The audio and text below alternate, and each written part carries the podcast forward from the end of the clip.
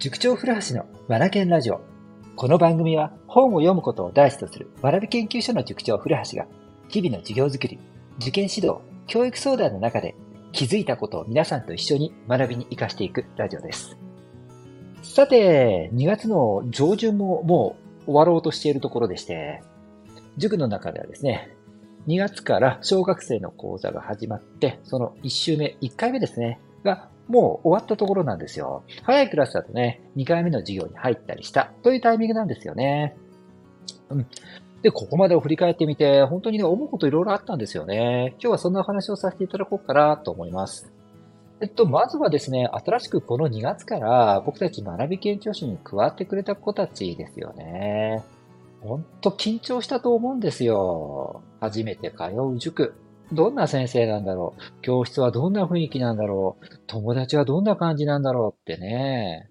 考えると、キリがないですよね。不安はいっぱいだったと思います。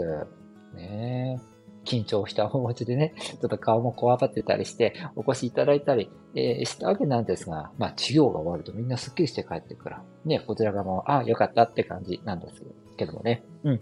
で、そんな中で、えー、っと、新しく加わってくれた子たちはですね、本当にこう一生懸命チャレンジしよう、チャレンジしよう、挑もう挑もうとする姿勢を見せてくれたんですよね。うん。やっぱり早くこの教室に馴染もうとか、先生の言った通りに動いてみようとか、こう、こっちに合わせよう、合わせよう、挑もう、挑もうという、ね、姿勢がね、どの子にも見えてですね、この姿勢って素晴らしいなって思ったわけなんですよ。挑む姿勢ってかっこいいですよね。うん。この子供たちが新しいものにチャレンジする姿勢、これをね、僕は本当に大事に大事にしていきたいなと思います。うん。で、僕の前ではもういっぱい失敗してもいい。もうこれは大前提ですよね。